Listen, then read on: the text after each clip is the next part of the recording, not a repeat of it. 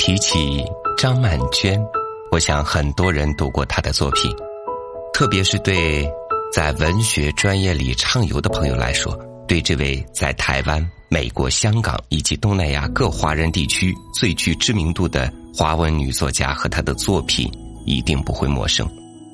她的一篇《青春并不消逝，只是迁徙》的文章，影响了很多人，因为他告诉了我们，青春。还能以这样一种形式来交替，还能有这样一种情感的延续。大家好，这里是三六五读书，我是超宇，今天就把张曼娟的这篇文章分享给大家，题目叫《青春并不消逝，只是迁徙》。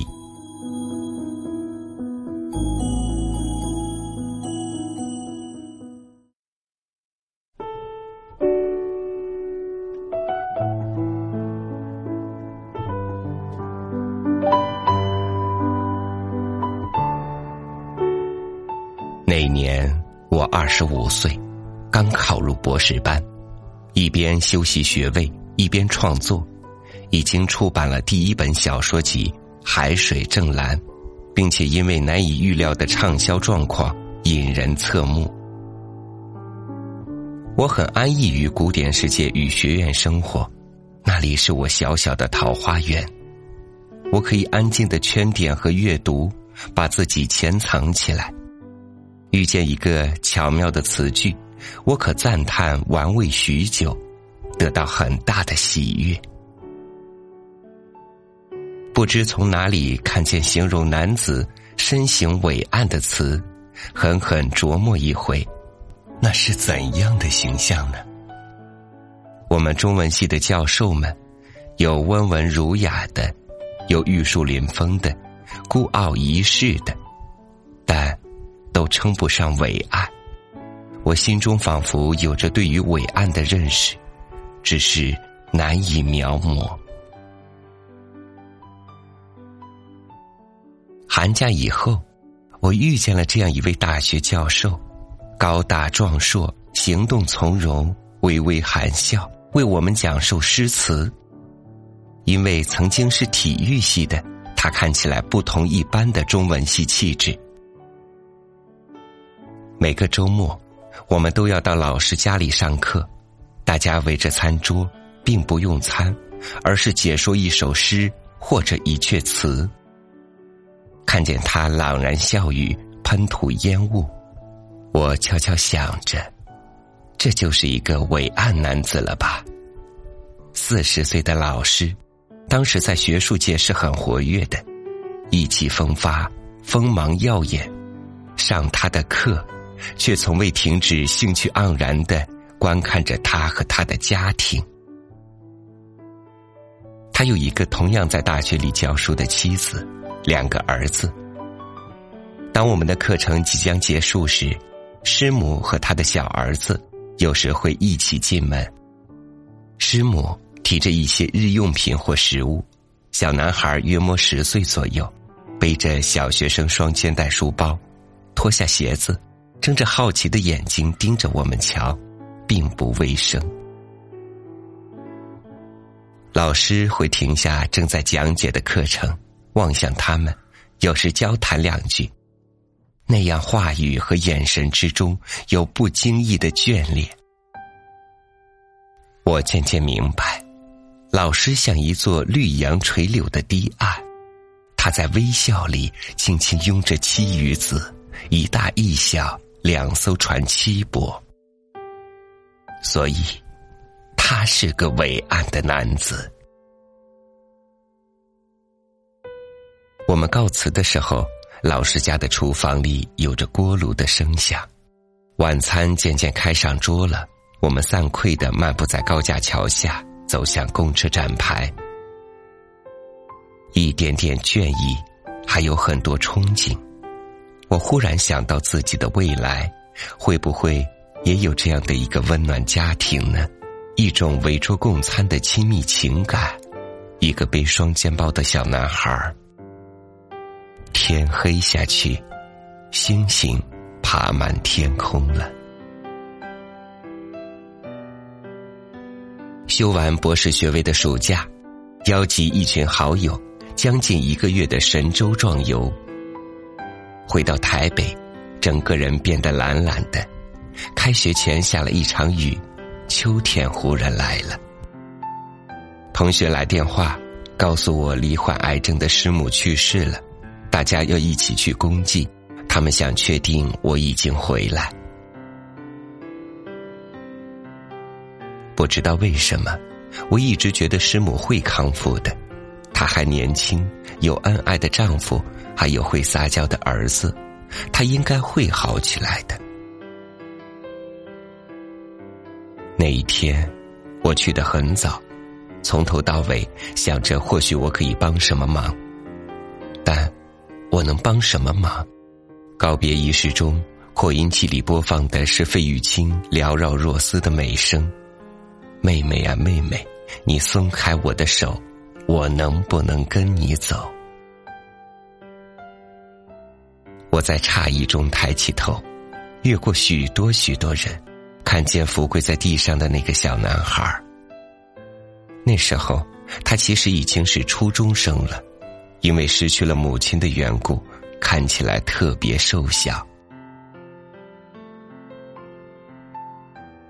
我有一种冲动，想过去，走到他身边去，看住他的黑眼睛，说几句安慰的话。但终于没有，因为我不知道该说什么，而且我怕看到他的眼泪，便忍不住自己的眼泪。人生真的有很多意外呀，只是那时候的我仍然天真的以为。我已经获得学位了，有了专任的教职，还有人替我介绍了留美博士为对象。只要我有足够的耐心，只要我够努力，就可以获得幸福。我也以为，这个家庭的坎坷应该到此为止了，应该否极泰来了。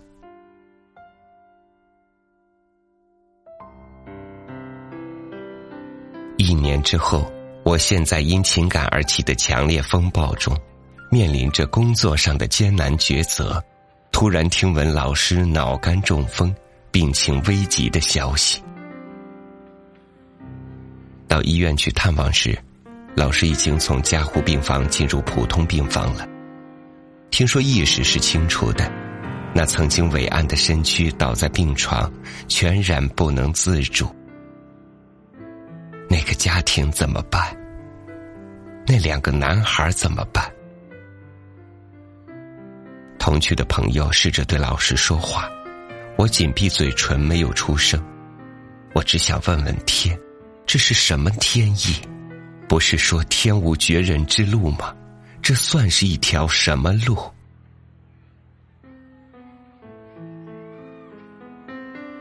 老师从三走转到荣走，开始做复健的时候，我去探望。那一天，他正在学发声。五十岁的老师，应该是在学术界大展宏图最好的年龄，应当是吟欧着锦绣诗句的声音。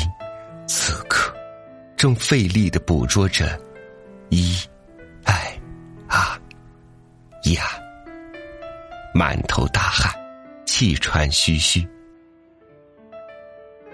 看护乐观的说：“老师表现的很棒，我们要给老师拍拍手哦。”走出医院，我的眼泪倏然而落，顺着绿荫道一路哭一路走，这是怎样荒谬而残酷的人生啊！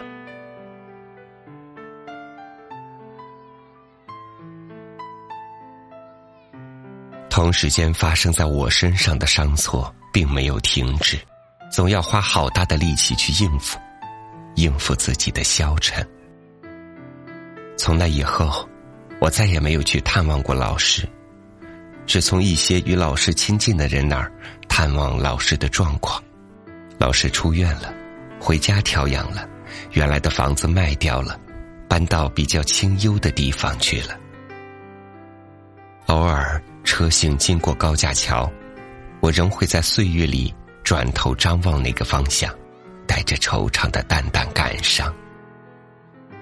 那里有一则秘密的、属于我的青春故事。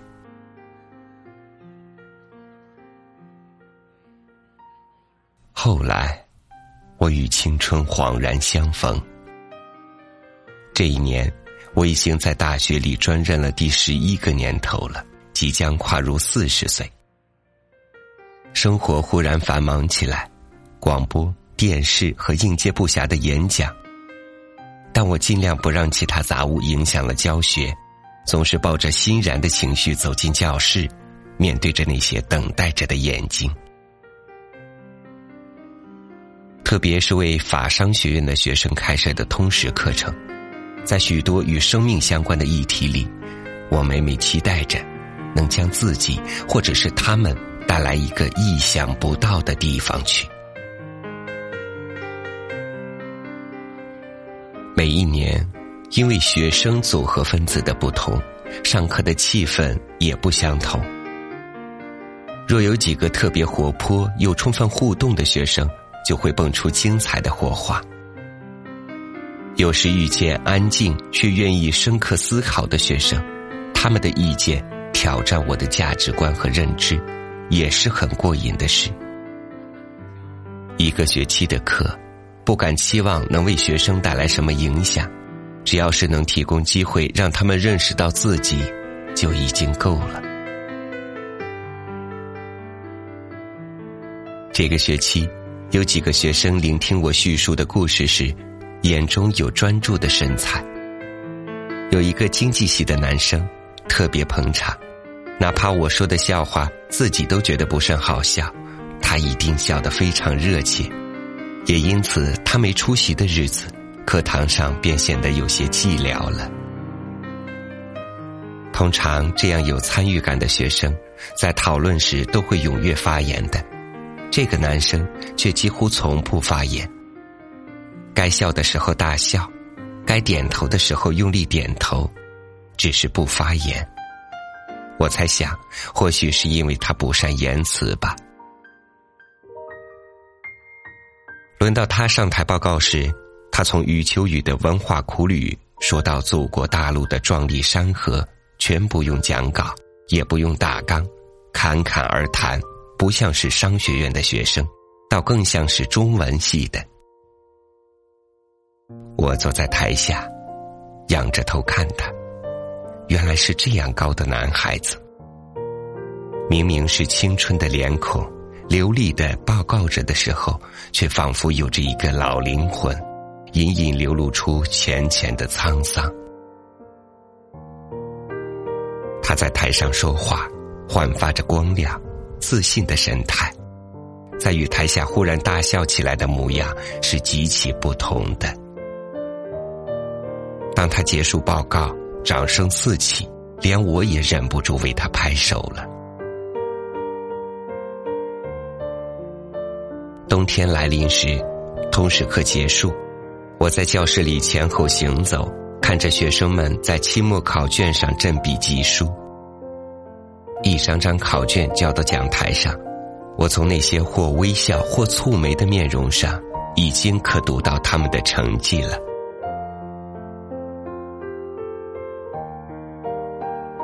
捧着一叠考卷走出教室，那个经济系的男生等在门口。老师，他唤住我，可以耽误你一点时间吗？我站住，并且告诉他，只能有一点时间，因为我赶着去电台。每个星期五的现场节目与预录令我有点焦虑。好的，他微笑着，看起来也很紧张。随时准备要逃离的样子。我只是想问你，还记不记得一位老师？他说出一个名字。忽然，一个名字被说出来，我感到一阵眩晕。那一段被烟尘封锁的记忆啊，云雾散尽，身形伟岸、微笑的老师，忽然无比清醒的走到我的面前来。我当然记得，即便多年来已不再想起，却不能忘记。你是？我仰着头看他，看着他镜片后的黑眼镜，眼泪是这样的岌岌可危。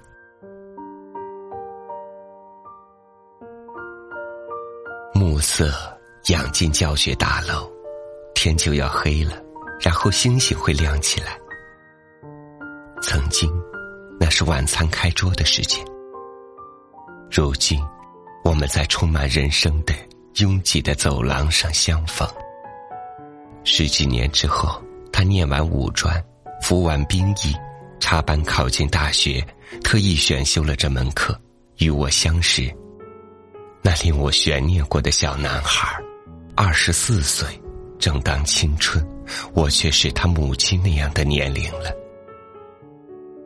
青春从不曾消失。只是从我这里迁徙到他那里。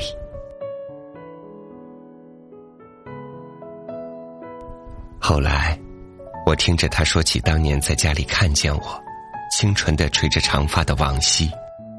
那时候我们从未说过一句话，他却想着如果可以同这个姐姐说说话。我听他说着连年遭遇变故，有着寄人篱下的凄凉。父亲住院一整年，天黑之后，他有多么不愿意回家，回到空荡荡的家。我专心聆听，并没料到不久之后，我的父亲急症住院，母亲在医院里日夜相陪。我每天忙完了，必须回到空荡荡的家里去。那段祸福难测的日子里。我常常想起男孩对我叙述的一个故事，在一片恐怖的黑暗中，仿佛是他走到我的身边来，对我诉说着安慰的话。那是多年前，我想说，终究没有说出来的。我因此获得了平安，与青春恍然相逢的刹那。我看见了岁月的慈悲。人要走多远，历经多少沧桑才会累？什么地方才是家？为了谁才留下一个人？以上是今天超越跟大家分享的文章，题目叫《青春并不消逝，只是迁徙》。你可以关注我们的微信公众号“三六五读书”，看到这篇文章的文字版本以及这期节目的音乐内容。三六五读书每天一更，明天超宇继续与您相约。为谁放弃一切？我不再是我。谁又是谁？别问我的伤，别问我的痛，别问我的心中是否在流血，别问我是否心已碎，别问酒逢故人醉不醉，别问我的苦，别问我的悲，别问我的流浪是否很疲惫。别问我是否还有泪，别问婚姻旧梦对不对，也别问我。会不会。